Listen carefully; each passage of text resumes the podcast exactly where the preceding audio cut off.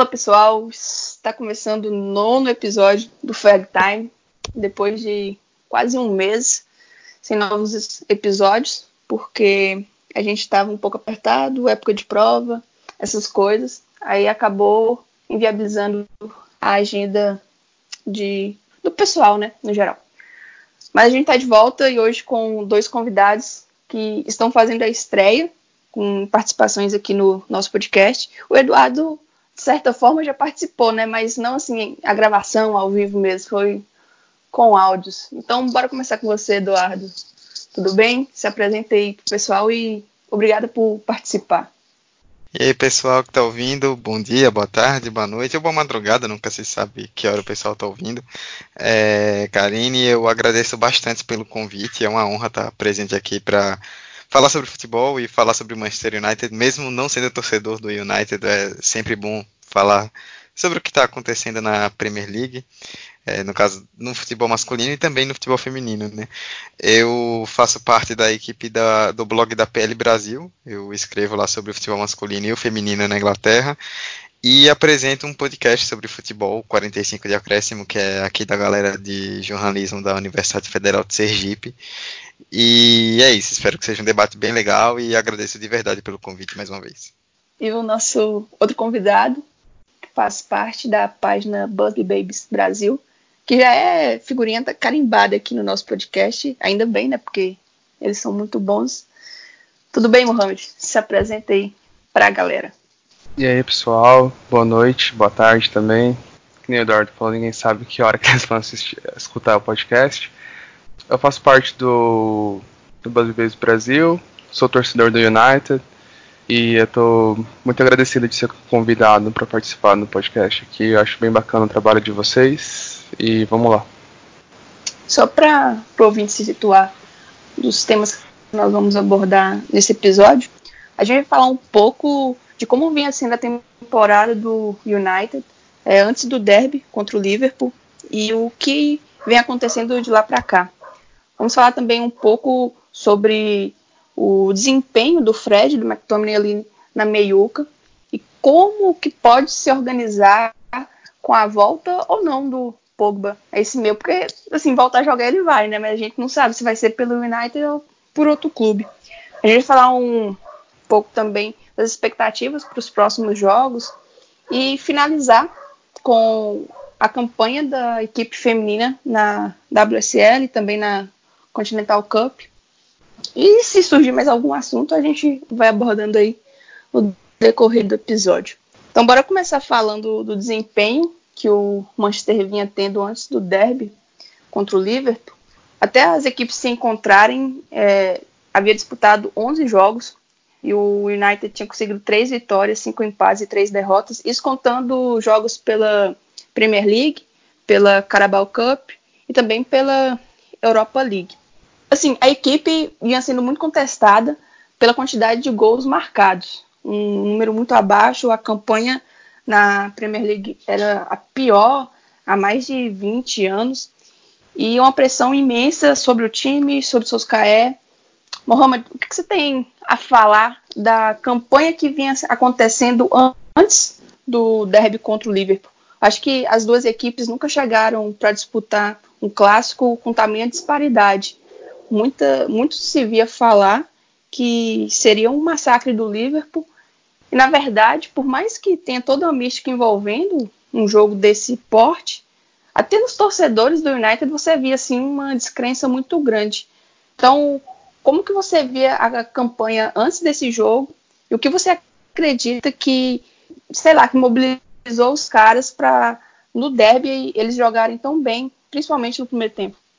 Eu acho que antes desse derby o, o Manchester United parecia bem apático, um time que tinha dificuldade na criação, que deixou de jogar igual o Solskjaer propôs quando ele chegou, um time que joga mais para frente, um time mais com mais mobilidade no ataque.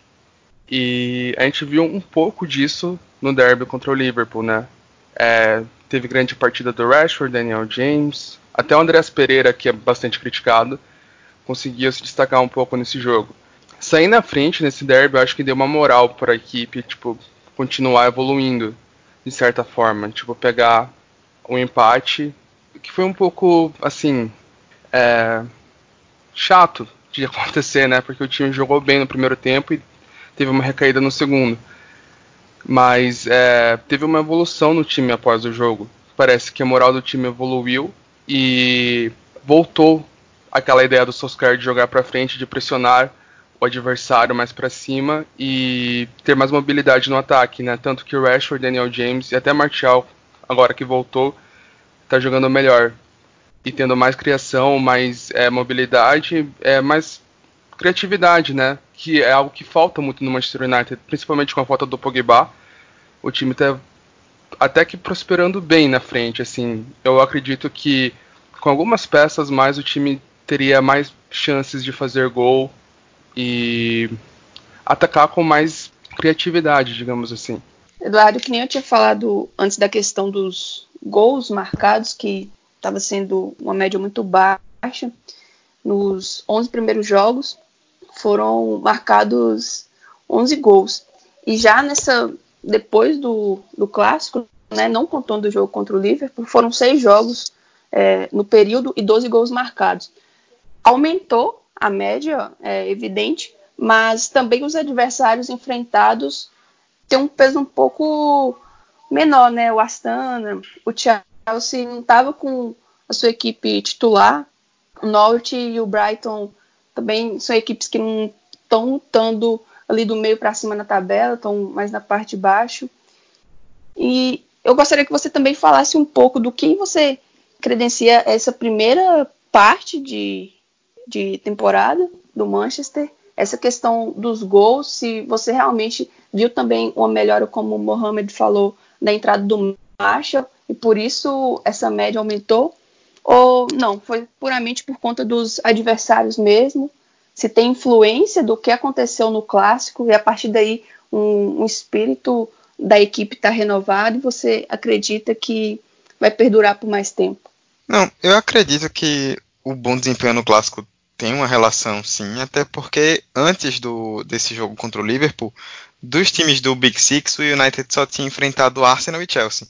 Então também já tinha pego outros adversários é, de, não com, sem o mesmo calibre, né? E sofreu, fez um gol no Crystal Palace, fez um gol no Southampton, fez um gol só no Astana na primeira rodada da Liga Europa, não fez gol no West Ham, fez só um gol contra o Rockdale na Copa da Liga que passou nos pênaltis. Então, era um time que já vinha sentindo dificuldade, como vocês falaram, desde antes, né? E o jogo contra o Liverpool parece que deu um gás. Como você falou, Karine, no começo, a disparidade era muito grande, né? Muita gente acreditava que seria um, um passeio do Liverpool em, em Old Trafford. E a forma como o United conseguiu se defender, por poucos minutos não saiu com a vitória, é, parece que deu um gás novo para a equipe, né? Eu lembro que eu vi muita gente falando que criticando né, o Manchester United, falando que o time jogou como pequeno, porque se defendeu bastante contra o Liverpool, não foi para cima. Mas a gente tem que entender também que as realidades hoje são muito diferentes, né? Enquanto o United está ali tentando é, tá, tentando no momento ainda voltar a brigar por classificação para a Europa, o Liverpool é o campeão europeu. Então são dois patamares bem diferentes. A gente precisa ter essa dimensão.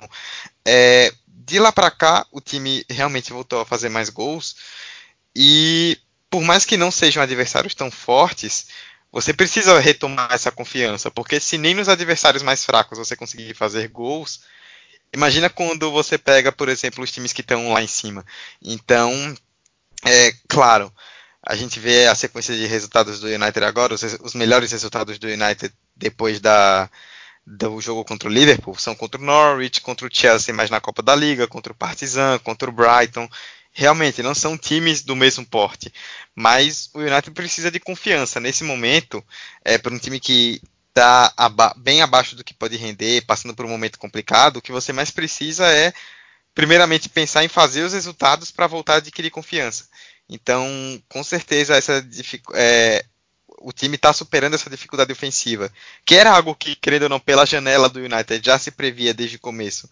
O time está superando isso é um ponto positivo e quanto mais o time puder evoluir até chegar nos grandes jogos, é melhor ainda.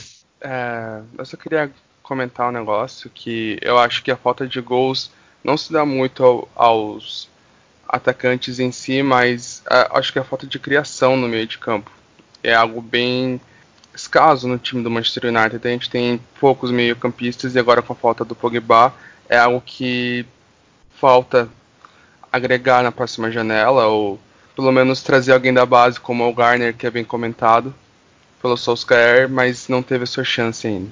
Sim, eu também acredito que o nosso maior problema hoje é a, aquela faixa de criação, não si só os meus campistas, assim, mas a criação. Então, a questão que o Eduardo levantou também de muitos falar que o Manchester jogou com uma equipe pequena diante do Liverpool, mas quem acompanha sabe que esse time tem funcionado melhor jogando em contra-ataques, é, quando sai à frente do placar, do que propondo o jogo. Quando enfrentou adversários menores que ficavam mais recuados e ele nos primeiros 20 minutos não conseguiu fazer um gol, o Manchester praticamente não conseguiu criar, não conseguiu vencer as partidas, encontrou muitas dificuldades, porque se você entrega a bola, a equipe não consegue trabalhar ela a ponto de construir jogadas que terminem em gols. Agora, equipes que já tendem a partir mais para cima, como foi o caso do Chelsea na primeira rodada, um placar de certa forma mentiroso, porque pelo que foi o jogo, em termos de volume, mas é aquela, não existe injustiça no futebol, né? As oportunidades que a equipe teve é, concluiu, e o Chelsea não. Mas foi uma partida que mostra claramente qual é a proposta do United com esses jogadores que tem à disposição atualmente. A, explorou os espaços que o Chelsea deixou. Mas até falando um pouquinho sobre essa questão do meio-campo que você tocou, é, Mohamed, é, dois jogadores eu gostaria de destacar em especial, que é o Fred e o McTominay. O Fred, ele chegou, vinha de uma liga, comparando com a Premier League, bem menos competitiva, é, com a velocidade de jogo totalmente diferente. Ele não conseguiu fazer a pré-temporada completa deste ano, porque é um caso até meio que engraçado, né? Porque se comentou que ele tinha marcado o casamento é, contando que iria para a Copa América, então ele teria um período de férias estendido, mas como ele não foi é, convocado, aí atrapalhou tudo.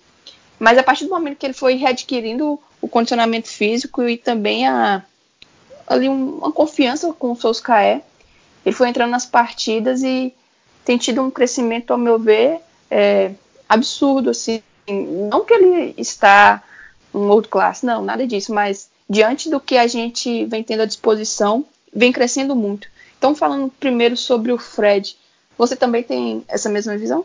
É, de fato, o Fred teve um começo bem criticado, bem questionado, mas é um jogador que, desde a época do Shakhtar, eu admiro de certa forma. Eu acho que até o Guardiola tinha elogiado bastante ele antes dele chegar no Manchester. E é um jogador que, apesar de ter um começo ruim, um começo bem criticado pela torcida e até por pelo acho que o Mourinho chegou a falar publicamente que não estava gostando das atuações dele. Ele teve bons jogos como contra o Paris, contra o Barcelona, apesar da derrota, ele foi, eu acredito que eu tenho os números aqui, que foi o jogador que mais roubou a bola no jogo contra o Barcelona e não cometeu nenhuma falta, o único jogador em campo que não cometeu uma falta no meio de campo. E é um jogador que é muito versátil, um jogador que tem muito a oferecer para o Manchester United, mas igual você disse, o pulo da Ucrânia para a Premier League é, é um pulo assim de 20 degraus. É, é um pulo gigantesco para um jogador que tem experiência na, na, Champions League, tem experiência em competições europeias, mas a Premier League a gente sabe que é um campeonato que tem um ritmo mais pesado, que é um, é um pouco mais pegado e eu acredito que levaria tempo mesmo para ele evoluir. E apesar das partidas ruins, as partidas que a gente é, não joga tão bem, ele sempre acaba se destacando de certa forma com os passes dele, a evolução defensiva que ele tem tendo nesses últimos tempos. E é um destaque assim que o Manchester United deveria investir um pouco mais e acreditar um pouco mais nele, né? O, complicado é que a torcida não acredita muito nele pelo, pelo começo ruim. É, acho que é uma coisa que a gente acabou pegando nesse decorrer do, do tempo, que é difícil ver um jogador se adaptar aos poucos. A gente quer algo imediato, né? Igual o Pogba que demorou um pouco também, que é inconstante até hoje, né? Mas o Fred parece que evolui assim, que a partir de agora parece que engrenou de vez, que foram acho que quatro ou cinco partidas que ele jogou muito bem assim, foi bem constante nos últimos jogos. Tanto que eu acredito que, pelo menos no Twitter, é, foi votado como Man of the Match pela torcida, não pelo, pelo clube em si. Mas é um jogador que eu vejo assim que é um dos pilares do meio de campo hoje, com a falta do Pogba, ele junto com o McTominay, né? Eu acho que o que pesa um pouco também na avaliação sobre o Fred é a questão do valor, né?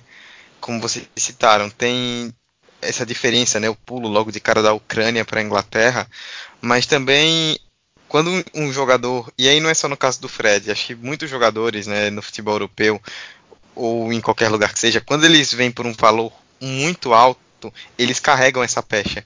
Então, naturalmente se cria uma expectativa, tipo, um cara que foi contratado por um valor alto, se ele foi tão caro é porque ele é muito bom. E se ele é muito bom, ele começa a render logo. Então, a gente espera, e quando eu falo a gente é torcida, é imprensa, é diretoria, todo mundo já espera que o cara chegue rendendo logo, né? O Fred custou 52 milhões de libras, se eu não me engano. E é, pelo valor e pelo futebol apresentado, a primeira temporada realmente foi bem abaixo do esperado, né? Se citaram a questão do Mourinho. E até mesmo quando o Solskjaer chegou, é, pareceu que ele levou um tempo ainda ali para poder se adaptar, né? Ele e o Fred, no caso. Durante o começo ele ficou ali meio encostado. Mas de uns tempos para cá, ele começou a jogar mais, começou a jogar bem, como vocês destacaram, e está ganhando confiança. O próprio Solskjaer, novamente citando ele, é, falou sobre isso, né, dizendo que o Fred ele precisa de confiança, e para você ter confiança, você precisa jogar. Você não consegue adquirir ritmo jogando um jogo e ficando três no banco. Ele começou a jogar mais, parece estar mais adaptado ao ritmo da Premier League, que é um jogo muito rápido, um jogo bem mais físico também. É, e ele não só parece ter já se adaptado na questão de ele tem mais controle de bola, consegue ter uma, um aproveitamento de passes maior, mas também é, ajudando ali numa função um pouco mais defensiva, né, de, de meio que ser o ponto-chave ali de ligação entre a defesa e o ataque, um ponto de equilíbrio, de conseguir ajudar a defesa a se equilibrar. É, acho que essa melhora também do United nos últimos jogos passa diretamente pela melhora do desempenho do Fred. E aí vou repetir o que o Mohamed já falou. É, em caso de, da volta do Pogba, né, que deve estar tá voltando aí logo logo, não é impossível imaginar que o Fred e o McTominay assumam de vez essa condição de titulares com o Pogba formando um trio junto, junto com eles. Era justamente isso que eu ia perguntar para vocês, porque como, tipo assim, você olhando o McTominay e Fred diante das outras opções de meio campos que a gente tem disponível atualmente, é meio que evidente que eles seriam titulares o Andréas e o Lingard vêm meio que revezando ali no, um pouco à frente deles dois, como se fosse um meia criativo. Por, porque o Mata, assim, né? Ele tá aposentado já praticamente. Mas o Pogba voltando, vocês realmente acreditam que ele jogaria à frente do Fred do McTominay e ele poderia render o que a gente vem esperando que ele renda? Ou não, vocês acham que eu estou sendo muito corneta com o Pogba, ele tem rendido bem quando esteve em campo? Como vocês encaixariam ou não encaixariam ele nesse, nesse meio campo? É, o Pogba, como eu falei no começo, né, eu não torço para o Manchester United. Para quem vê de fora, o Pogba é um caso muito curioso, né, porque é um jogador que a gente sabe que tem muita habilidade, é um cara que tem um poder de, de decisão, poder de, de ser realmente importante em momentos, em momentos cruciais, que tem um controle de bola muito bom, tem uma boa finalização, avança bem. É, mas, por incrível que pareça, assim, diferentemente do que muita gente esperava desde que ele chegou ao United, ele ainda não é que não se firmou, não, não, sei se é exatamente esse o termo, mas vive altos e baixos. Agora ele teve lesionado, mas é, eu gosto de lembrar muito, por exemplo, da temporada passada, quando ele tava, teve um começo ali bem complicado, como todo time do Manchester United. Teve a questão dele com o Mourinho, né, que virou assunto por muito tempo. Eu imagino que para vocês que torcem pro United deve ter sido, acho que teve uma hora que deve ter sido um saco, né? Tanto manchete do Pogba e do Mourinho o tempo todo. É, o Mourinho sai, chega aos seus Sky e o Pogba evolui bastante, começa a jogar super bem, decide várias partidas, e a impressão que dava foi tipo, é, esse é o Pogba que todo mundo quer ver. E depois ele voltou a, a, a cair de rendimento novamente. É, eu acredito que, pelo que vocês falaram, principalmente no começo, a respeito da dificuldade de criação do Manchester United, a volta dele é importante. Eu não acredito que ele que ele, eu acredito na verdade que ele vai ser muito útil sim, que ele vai voltar a se titular e vai ajudar bastante o time, porque por mais que ele normalmente seja um jogador de altos e baixos nessa passagem em Manchester, ele é um cara que ele entre todos ali, ele certamente, muito provavelmente é o, é o de maior habilidade técnica. Então, ele com a bola no pé pode fazer coisas importantes. E para um time que está com dificuldade de criação, é algo extremamente útil. Eu concordo, assim, eu acho que a faixa de criação ali, que nem a Karine tinha falado, que não é necessariamente meio de campo, mas ali onde o Andrés Pereira e o Lingard assumem, é, o Pogba encaixaria perfeitamente ali.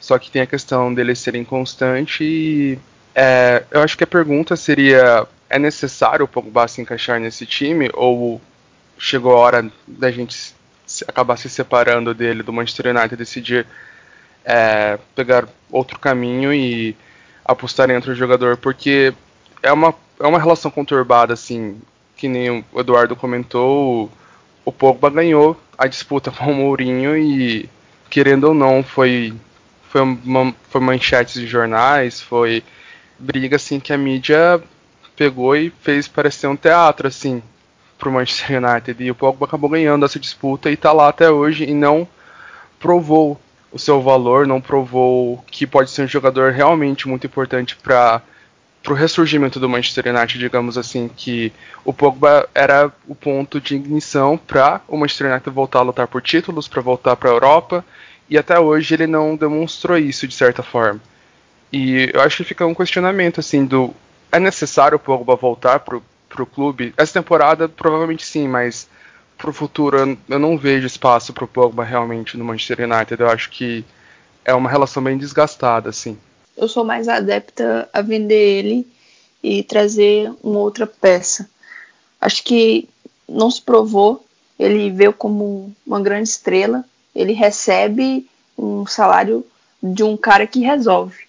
E ele não ele resolve alguns jogos, mas não tem aquela constância que a gente imagina. Claro que também entra a questão do, do cenário do, do clube, é, o time não vive boa fase, teve é, várias trocas de treinadores nos últimos anos, é, o elenco a gente sabe que é fraco, é, há muito tempo não, não figura mais, assim, ano após ano, como candidato de fato aos títulos, nem se classificar para a Champions é, constantemente tem conseguido. Então eu não, boto muita fé nele, não. Mas falando já do outro meio campista que eu tinha citado anteriormente, o McTominay que estreou ali no final da temporada 16-17, né, no Manchester, e pouco a pouco, de início, eu não imaginava que ele seria um jogador tão útil como ele tem sido, principalmente na temporada passada para cá. Imaginava que seria um jogador assim esporádico, que entra, não compromete, mas também que não acrescenta muito. Só que, pelo menos sob o comando do Mourinho, parece que ele conseguiu se desenvolver melhor como um jogador. Você vê, ele tomou gosto né, nos últimos jogos, até por fazer gols, tem é, aparecido mais na área e conseguido assim, uns lançamentos por vezes do meio de campo que te deixa até, de certa maneira, espantado. Ô Eduardo, o que, é que você tem achado do McTominay? Você acha que ele tem feito por merecer assim a confiança de que pode permanecer como titular por mais um tempo? Porque também a história do Manchester que foi com, construída ficou mais evidente, né? Na época do, do Ferguson, era você pegar jogadores da academia, subir para a equipe principal, trabalhar e eles ali resolvessem. Hoje a gente vê que a cabeça parece que mudou um pouco, não sei se só da torcida, da, da mídia, de que contratar sempre os que os que estão no topo. Mas se você pegar a história, não foi isso que aconteceu. O Pogba veio da base, não rendeu aqui por vários motivos. Aí ele sai, volta como estrela, um world class, não consegue render. Então, fazendo comparativo até também dessa situação, o que é que você vê sobre o McTominay? É, eu tenho dito que, assim, eu gosto bastante de acompanhar, fazendo um paralelo, né? É, esportes americanos, futebol americano, beisebol, hockey, basquete. E nas ligas americanas existe um prêmio para quem acompanha, quem acompanha sabe, né? Que é o Most Improved Player, que é o jogador que mais evolui entre uma temporada e outra. É, se esse prêmio existisse na Premier League, certamente o McTominay seria um dos candidatos, porque é o que você disse ele na temporada passada começou a ter seu espaço, mas ainda não não estava aparecendo tanto, né? Ele começou a jogar é, ainda com o Mourinho e ele não ele na base, se eu não me engano, ele chegou até a jogar como atacante, não empolgou tanto, então não era uma pessoa que um jogador que se tinha tanta expectativa. E nessa temporada ele realmente se soltou, né? Mostrando seu futebol, ele tá dominando ali o meio campo. É, alguns torcedores do Manchester United com quem eu conversei antes dessa gravação têm comentado que o McTominay pode até entrar na discussão de ser o melhor jogador do time nesse começo de temporada. Era uma posição que ia ficar vaga ali com a saída do Ander Herrera e não teve uma reposição né, ali entre as contratações, os que para o meio campo só teve a chegada do Daniel James. Então ele ocupou bem ali aquela função, jogando à frente do, do quarteto defensivo e ele tem é, um controle de bola muito bom, né? Ele dribla bem, consegue bons chutes, fez até um belíssimo gol contra o Arsenal, né? É, chutando de longe. E ele é um jogador assim que eu tava pensando nessa coisa do Pogba, né? E aí eu lendo algumas análises sobre ele na imprensa inglesa, que você tem alguns jogadores que fazem muitos highlights, digamos assim, né? Jogadores que são muito bons, mas que produzem sempre lances de efeito, jogadas bonitas, aquelas que sempre vão aparecer nos vídeos, né? As melhores jogadas do fulano e tudo mais. O McTominay não é esse cara, ele não é um jogador que, se você parar para pensar que ah, qual é a, o grande destaque do McTominay, assim, a grande característica. É difícil dizer qual é a principal característica dele, mas ele é um, ele é um que se chama muito de meio campista moderno, né? Um cara que consegue cumprir várias funções ali. E é uma grata surpresa para o Manchester United. E eu acredito que ele só tem a evoluir, continuando, receber, continuando a receber essas chances e seguindo como titular.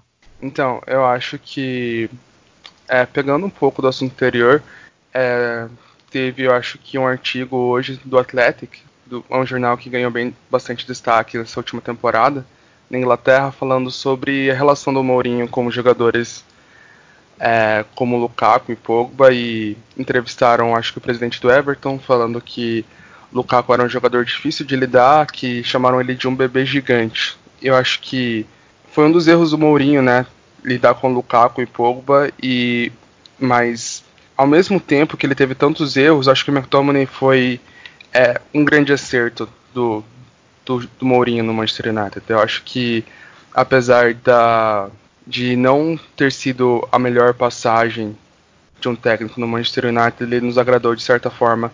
Até com alguns resultados, até com algumas partidas, mas o McTominay eu acho que foi o maior destaque assim de jogador que ele conseguiu trazer para o clube, né? De pelo menos trazer da base, né? E igual o Eduardo falou assim, eu vou fazer, eu acho que uma comparação um pouco mais ousada. É, eu concordo com a questão do Most Improved Player. Eu acho que o McTominay com certeza caberia nisso.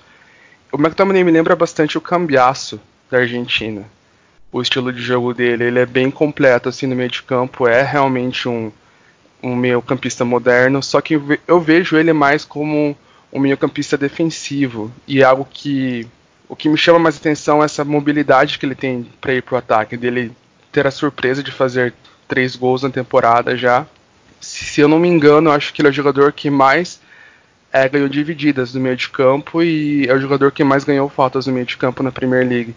Então é uma evolução assim, não chego a dizer absurda, mas é bastante impressionante o que o McTominay tem feito no Manchester United. É, é um jogador que as pessoas demoram em entender que é um jogador assim jovem e que pode não ser um world class, mas um jogador que agrega muito ao Manchester United. Assim, eu não descartaria ele ser titular nas próximas temporadas do Manchester United. Sim, eu também vejo ele mais como um pouco mais atuando mais recuado do que tendo que usar mais de criação, de chegada ao ataque. Vocês têm mais alguma coisa a falar desse setor de meio campo, das peças? Alguém quer falar do Andrés, do Lingard aí? Eu acho que o Andrés é um jogador que eu não vejo muita perspectiva de jogo nele. Eu acho que é um jogador, tanto como o Lingard, não, não tem agregado muito no jogo. Assim, eu, Lingard é um jogador que nunca foi do meu grado, mas é um jogador que faz a função que é oferecida a ele, né? Às vezes ele joga um pouco mais nas pontas, um pouco mais centralizado, mas é um jogador assim que parece que é um jogador mais velho comparado com os outros e é tratado como um jovem ainda. Isso, apesar de ser uma piada entre os torcedores do Manchester United, ele realmente é, tem uma idade avançada para ser tratado como promessa ainda. Já o Andrés Pereira é um pouco mais novo, mas teve, acho que, dois empréstimos falhos e não mostrou evolução de certa forma.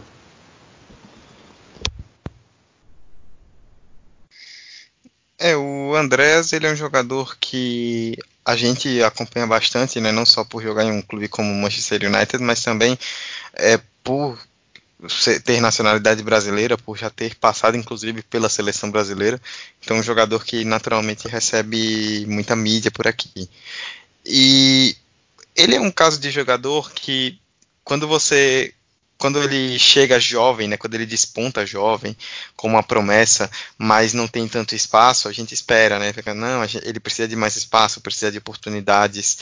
E eu, particularmente, a opinião que eu tenho é que no caso do André já se esperou muito assim, já tem algum tempo que se fala sempre isso, não, porque o Andréas precisa de, de tempo, precisa de, de, de oportunidade para jogar, para demonstrar seu futebol, mas pelo que eu vejo do Andréas, principalmente agora que ele passou a ter mais chances, eu não vejo que ele vá, como o Mohamed falou, não vejo que ele vá evoluir muito mais além do que já evoluiu.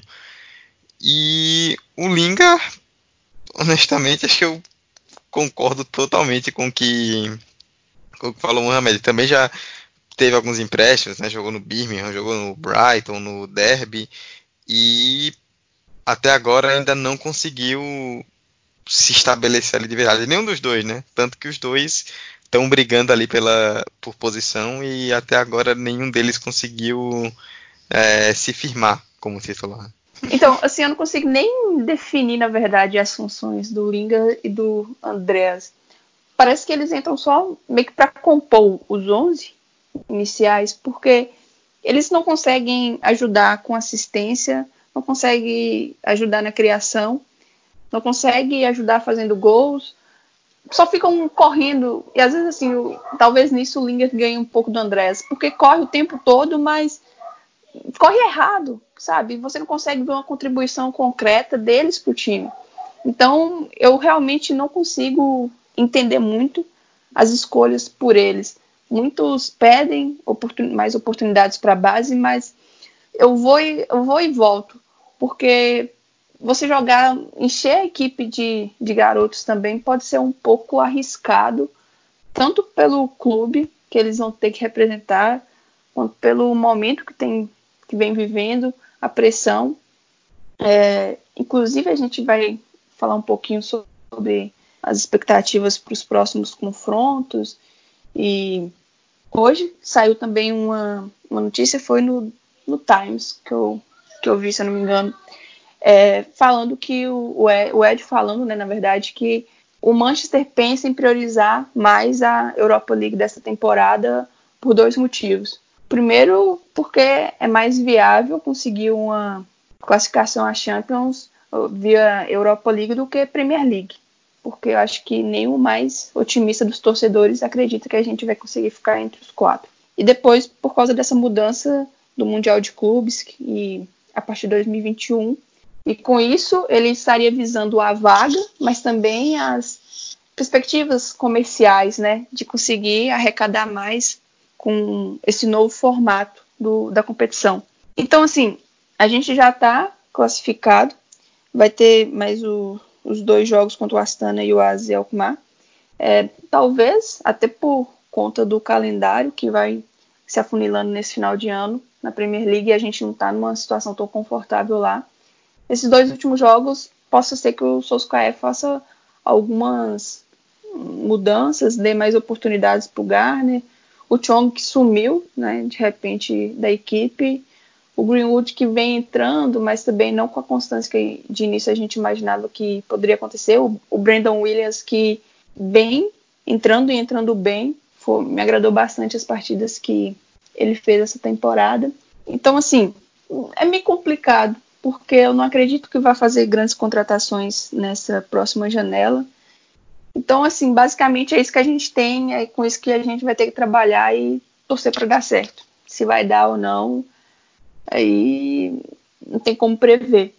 Mas no próximo final de semana, né, a volta da data FIFA, a gente vai enfrentar o Sheffield fora de casa. O Sheffield que vem sendo talvez a grande surpresa do campeonato, assim como foi o Overhampton na temporada passada vem jogando bem, vem conquistando resultados importantes, está na quinta colocação atualmente, com 17 pontos. O que você espera dessa partida, Mohamed?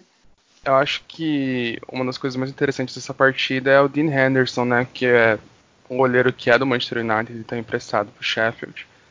E eu acho que tem sido um grande destaque, tanto na temporada passada como nessa temporada, no Sheffield, que acho, acredito que tem bastante clean sheet na temporada e provavelmente não jogue contra o Manchester United, né, já que, como sabemos, é, jogadores emprestados geralmente não jogam ou não podem jogar contra os clubes é, no, do quais são emprestados.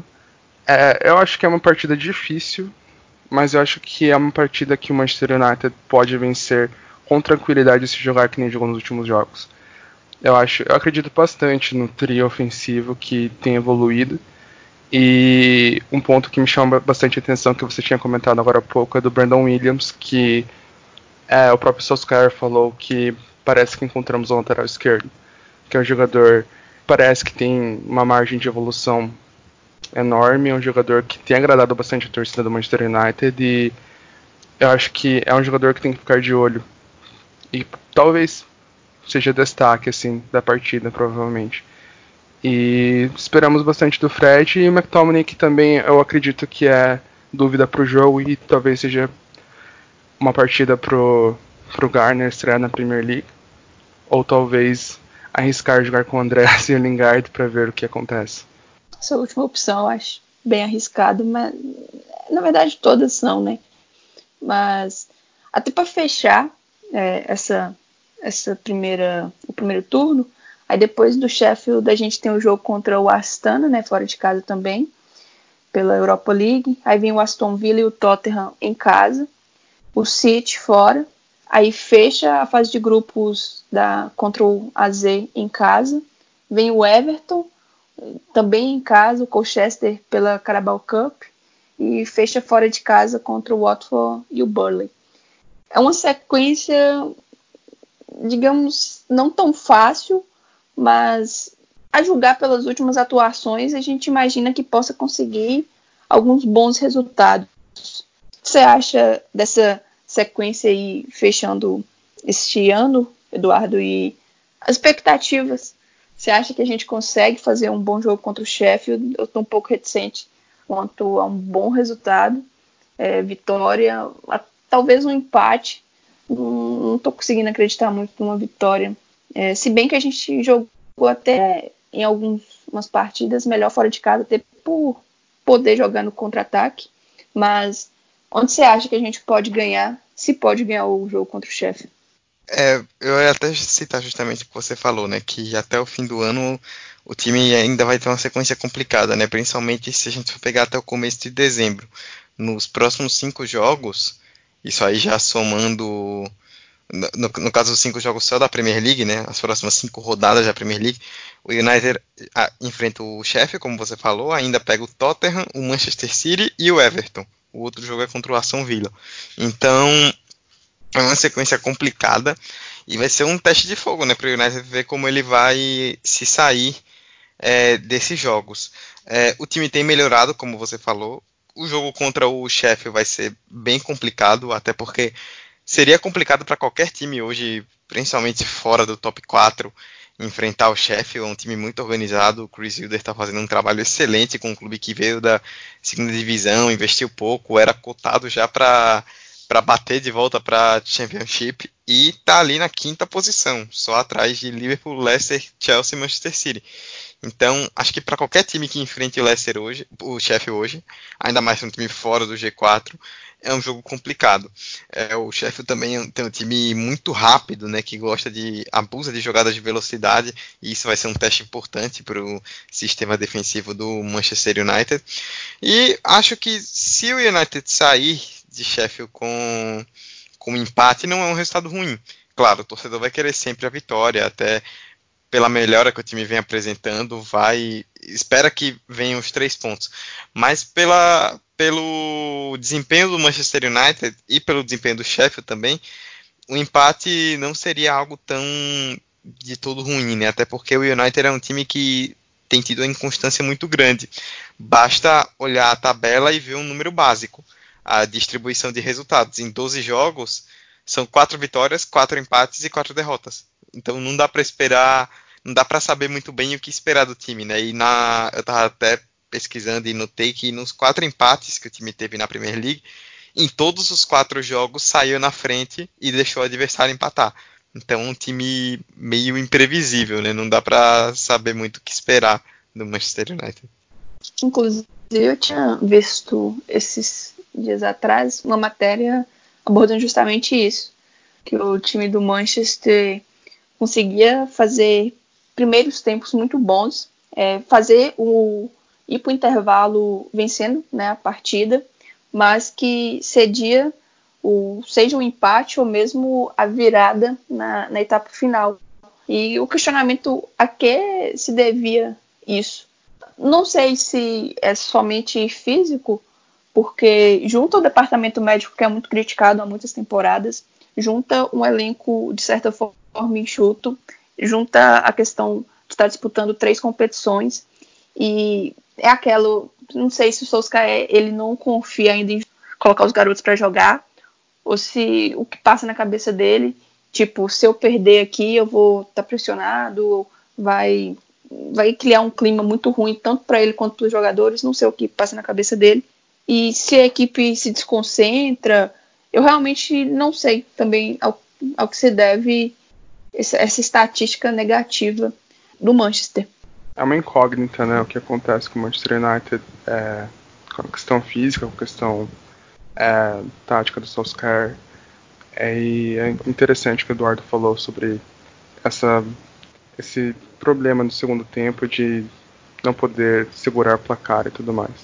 Então, não tenho muito a acrescentar sobre isso, não. E a defesa que até que foi o setor mais reforçado, né? Nessa última janela. Começou até dando um, um pouco mais de segurança com alguns clean. As primeiras rodadas estavam entre as defesas menos vazadas da competição, mas depois se engolou tudo e aquela, eu acho que a lateral esquerda ainda é um problema. Agora que o, o Brandon tá surgindo, tá se mostrando mais, talvez tá me dando uma acalmada, mas olhar e ver o Shaw e o, o Young e por vezes o, o Rojo atuando por ali é, é, nossa, é frustrante. Mas bora falar de coisa boa, um pouco, não tão boa por conta do último resultado, mas no geral muito boa, que é a equipe feminina. É, ela que surgiu na temporada passada, ganhou a Championship de maneira irretocável. E até então, na WCL, vem fazendo uma campanha muito digna e até mesmo superando as expectativas que eu tinha, não pela capacidade das meninas em si, mas pelos adversários que iriam enfrentar e por não estarem acostumadas à disputa da, da liga. É, a Casey Stone, que é a treinadora, teve recentemente seu contrato prorrogado até 2022 eu fiquei muito feliz porque ela realmente tem feito um grande trabalho, não só em termos de resultado, mas na forma como ela trata as meninas e o projeto do Manchester United Woman. A equipe perdeu, vamos começar falando do último jogo, né? A equipe perdeu pro, pro Chelsea em mais um jogo por 1 a 0 quando enfrentou o Arsenal o City também foi o mesmo placar. E eu, nos três jogos eu não tenho algo muito em comum O Manchester não fez partidas é, ruins, não foi super dominado, massacrado, nada disso. Teve, inclusive, bons momentos, momentos de pressionar as adversárias, de acuarem elas no campo defensivo, criou oportunidades para marcar, mais de uma, é, e chances claras, mas não conseguiu aproveitar. E quando sofreu o gol, aí desestruturou completamente. Até que o jogo contra o Arsenal, o gol já foi no finalzinho, né? Já próximo dos 45, então o tempo de reação seria menor. Mas contra o City, o gol foi já antes dos 10 minutos do segundo tempo. E contra o Chelsea ontem também foi, foi muito cedo. Eduardo, o que, que você tem a falar dessa campanha da, da equipe feminina, que está na quinta colocação atualmente? A WSL conta com 12 equipes. Mas o que, que você tem achado da campanha até então do Manchester? É, a vitória, a derrota até contra o Chelsea, a mais recente, com o gol de pênalti do Chelsea, que foi bem questionável, né? Mas, assim, falando de forma mais geral do Manchester United, eu vejo como uma campanha extremamente positiva. Assim, é um time que subiu agora da segunda divisão, um time que na temporada passada abriu as operações do futebol feminino, então o Manchester United não tinha time feminino até o ano passado. É, chegou fazendo uma ótima segunda divisão, conquistou o título, é, a vaga na, na WSL, né, na primeira divisão feminina, e tem mostrado um ótimo futebol, né, um time que tem realmente feito boas partidas, se destaca como uma das é, gratas surpresas. Eu até escrevi um texto recentemente para a PL Brasil falando sobre como o United tem sido uma surpresa positiva no, na temporada feminina. E o time perdeu três jogos até agora, né, dos seis que disputou, que foi justamente o que você citou contra os que você citou contra Chelsea, Manchester City e Arsenal, que são os três líderes e os três times que estão bem acima dos outros ainda no futebol feminino da Inglaterra, as grandes forças do, do futebol de lá. Então agora o United vai ter uma sequência maior contra equipes que têm capacidade de vencer. E eu acredito que o time pode fazer uma boa campanha assim. Essa renovação de contrato da Case Stone para mim foi importantíssima, porque ela é um ponto primordial assim desse trabalho. Não dá para a gente falar do que tem feito, do que tem sido o United Women, sem citar a Casey Stone, como ela chegou, foi o primeiro trabalho dela de verdade, né, o primeiro clube que ela realmente assumiu para começar para valer ali, e está indo muito bem, o time tem descoberto jogadoras muito boas, como eu destaco principalmente a Lauren James, né, muito jovem, mas com potencial incrível, um atleta excelente, é, o time vai se encaixando ali aos poucos, é natural. Não dá para esperar também que o United já chegue brigando pelo título, porque ele naturalmente está um patamar abaixo das equipes principais, é algo que vem com o tempo. Mas para um começo, por um que tem sido feito assim logo de cara, para uma primeira temporada, eu não tenho grandes críticas a fazer, pelo contrário, grandes elogios, porque o United está realmente fazendo um trabalho muito bom, correto, e galgando aí passo a passo os degraus até chegar num patamar de brigar por título na Inglaterra. É, assim, acho que o ponto que talvez tenha sido mais frágil, tem se mostrado mais frágil, né?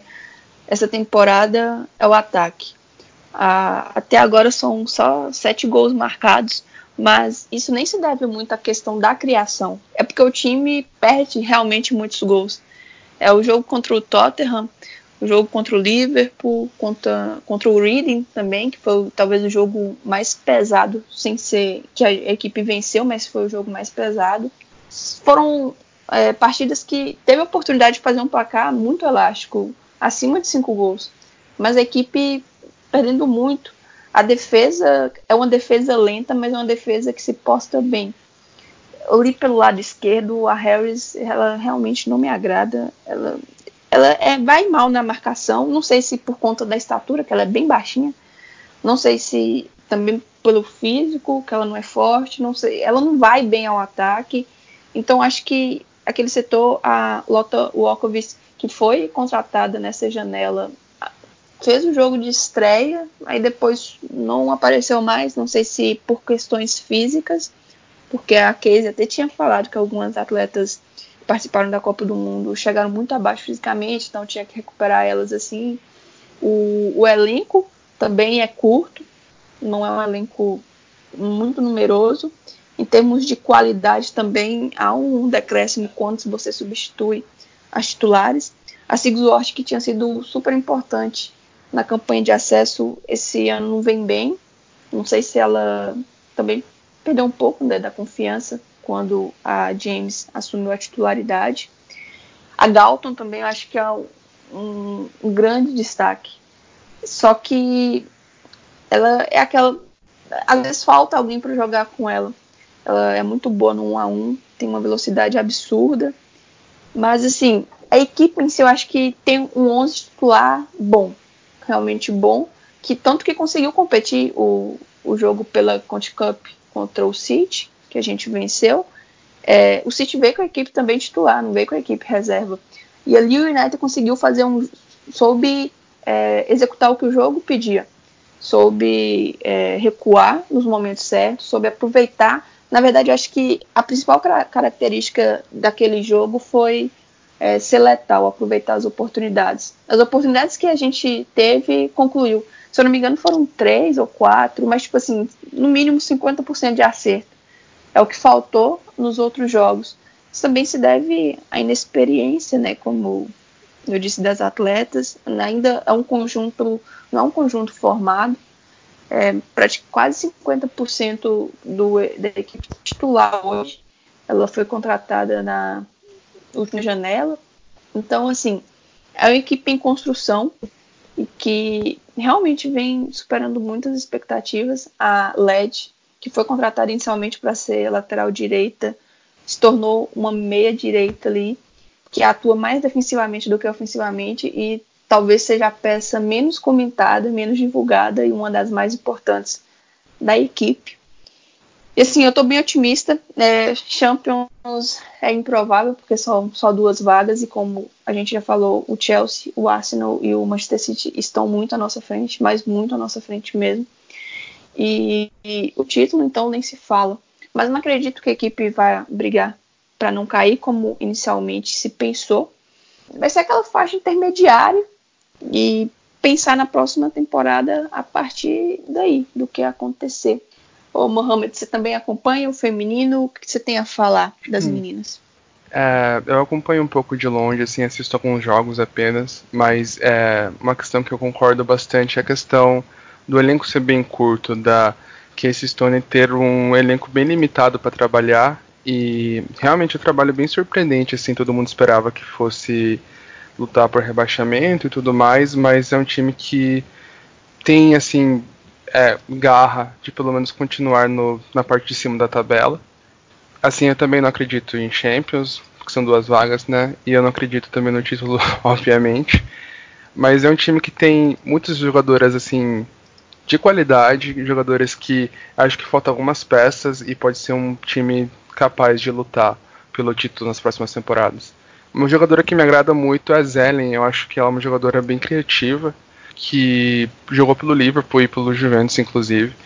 E é a jogadora que mais me agrada, assim, do, do time. Eu vejo que ela tem bastante habilidade e bastante técnica. E acho que é isso. E a goleira do, do Manchester também, acho que é a Chamberlain, se não me engano, é bem elogiada pela equipe e pela técnica. É, a Chamberlain, ela tá de licença maternidade. A, a Herpes, quando ela assumiu, ela estava muito segura principalmente no, no jogo de estreia. Uhum. Até ali o jogo contra o Arsenal, ela estava bem segura mesmo. Mas nos últimos três jogos, tirando o, o contra o Everton, ela foi muito, foi muito bem. É, no momento que foi elegida, fez defesas até em determinados momentos você fala assim, não, vai ser gol. E ela tem demonstrado também um crescimento, não sei se está se adaptando melhor ou o que está acontecendo. E a Zela, inclusive, ela foi formada nas categorias de base do Manchester. Aí, quando ela estourou a idade, não tinha a equipe é, principal. Ela pegou e teve que rumar para outro, outros caminhos. Mas, assim, é, talvez a gente consiga beliscar uma das Copas por ser um jogo eliminatório, mata-mata e um tanto quanto imprevisível. Mas é muito difícil. Eu realmente acho que essa temporada é, é a, talvez a mais importante porque é para a equipe se afirmar, conseguir manter uma, a base, porque a base da equipe é muito boa. Então ali você trazer peças pontuais e a, a Casey já falou que ela não vai trazer tipo a estrela, as mais badaladas, não vai não vai fazer loucuras. Ela quer construir com essas meninas que estão atualmente, quer desenvolver a categoria de base. É questionada também sobre levar jogos para Old Trafford, que é um assunto que a gente também vai abordar um pouquinho a questão do público. Ela foi bem sincera. Ou se a gente está jogando no Lake Sports Village, a gente não está conseguindo encher né, 100% a capacidade. É, não, não quero levar um jogo esporádico para o Trafford e depois voltar para cá. Eu quero construir minha base de fãs aqui primeiro. Quando eu ver que ela está robusta, aí sim passar a levar jogos para o Trafford e quem sabe se tornar algo mais constante, porque é, ela ainda falou, questiona muito o investimento, investimento na equipe, mas por mais que ela queira uma igualdade comparando com o masculino, ela sabe que é, não existe caridade no, no, futebol, que é um negócio dos mais lucrativos do mundo. Você tem que também desenvolver, você tem que fazer por onde. E nisso a gente, para ir finalizando já, vamos falar um pouco da questão de como a WSL tem atraído público é, e muito público, né, Eduardo? Você tem alguns números aí de, de torcedores que já foram ah, aos estados em, este ano e que foi muito assim, deixou a, todos, não sei se surpreso seria a palavra, porque quem tem acompanhado um, um, pouco mais a fundo os últimos anos o futebol feminino, vê que ele tem sim crescido e a Federação Inglesa ela tem encontrado meios também de instigar as pessoas a consumirem o produto. Falem um pouquinho da questão dos públicos e, se você quiser também, pode até abordar o, o player que permite né, que a gente, a gente assista é, atualmente só a WSL. Ah, é, o trabalho de divulgação da, da Federação Inglesa tem sido muito importante né, nesse sentido, e isso tem ajudado bastante a liga se desenvolver é, na última rodada, agora no, no, último final de semana, um total de 74.247 pessoas assistiram os seis jogos ao total. É a rodada de maior público na história da Women's Super League. É bom lembrar também que era data FIFA masculina, então os estádios estavam livres, os estádios dos times masculinos, e aí o clássico de Londres, Tottenham e Arsenal, foi no Tottenham Hotspur Stadium, e o derby de Liverpool, Liverpool e Everton foi no foi em Enfield. Isso também possibilitou mais público, mas ainda assim é, o público no total foi muito bom, tanto que, por exemplo, no clássico Tottenham e Arsenal foi quebrado o recorde de público da história da liga de 38 mil pessoas, superando as 31 mil que já tinham sido estabelecidas nessa temporada quando o, rolou o derby de Manchester no estádio do Manchester City entre o City e o United. É, o Player, né, que você falou para quem não conhece, é o aplicativo da, da federação que permite para qualquer pessoa que não esteja no Reino Unido que possa assistir os jogos da Women's Super League de graça. Basta você criar uma conta gratuitamente e pode assistir todos os jogos com a transmissão da FA, placares, equipe de transmissão da federação e eles transmitem os jogo, jogos para todo mundo. E aí todas essas estratégias têm reverberado na questão do público. Né? Muita gente fala da Copa do Mundo e que realmente a Copa do Mundo foi muito importante em todo mundo para em todo o planeta para fomentar o futebol feminino, mas não é só isso, não adianta você surfar nessa onda e não fazer nada. E já há alguns anos esse trabalho de divulgação tem crescido, nessa temporada explodiu de vez. E o futebol feminino está realmente tendo o reconhecimento que precisa na Inglaterra, porque tem equipes fortes, equipes de peso para o padrão europeu. Então é muito importante que as pessoas passem a acompanhar o futebol feminino como acompanham o masculino. Esses públicos só refletem isso. E eu espero que um dia a gente pare de destacar tanto esses públicos por se tornar algo corriqueiro, né? A gente destaca muito porque tem sido uma coisa nova. E que bom que está sendo assim e que continue sendo assim até que chegue o ponto que a gente não precise mais ficar destacando, olha, 30 mil pessoas, 40 mil pessoas foram um jogo tal, porque isso se torna algo convencional. É claro, por agora, como você falou, Karine, é um negócio. é, as marcas e a mídia precisam investir. E não vai ser agora que o futebol feminino vai superar o masculino por conta de anos de construção. Mas é um ótimo passo que tem sido dado nessa temporada lá na Inglaterra. Inclusive, o jogo de ontem contra o Chelsea teve um público de 4.790 espectadores. Foi o maior público já registrado em um jogo que não aconteceu em um estádio de grande porte, é, tipo um Wembley, tipo o do Tottenham. Então, assim, é, o interesse está sendo muito notório. A torcida organizada do Manchester United Woman, a Barmy Arms mesmo, é muito barulhenta. Eles acompanham, eles fazem, é, produzem alguns objetos para poder vender, arrecadar fundos para fortalecer é, a organização. São em vários momentos da transmissão você conseguia identificar eles fazendo até mais barulho do que os torcedores do Chelsea, sem nenhum clubismo, cantando demais para Kate Zellen. Tem uma moral incrível com a torcida. Então, assim, é algo. Como, acho que o mais importante do que se falou é a questão do público se tornar é, algo corriqueiro, a gente não precisa mais é, divulgar tanto assim com um certo espanto. Mas tem sido bem legal e acho que vale muito a pena acompanhar as meninas.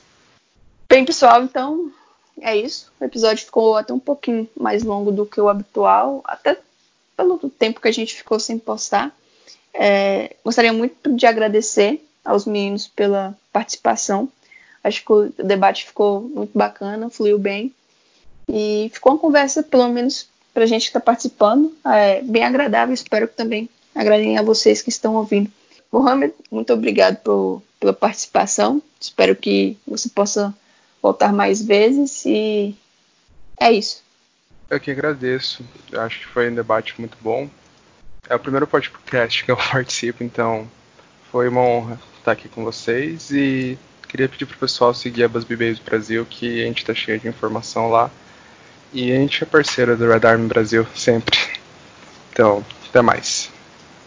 Eduardo, também queria agradecer a você. Muito bom. Eu que vivo te perturbando ali sobre questões de futebol feminino, porque tem muita gente que agora que a gente está descobrindo esse universo, a rede de pessoas que realmente está engajada e envolvida nesse projeto.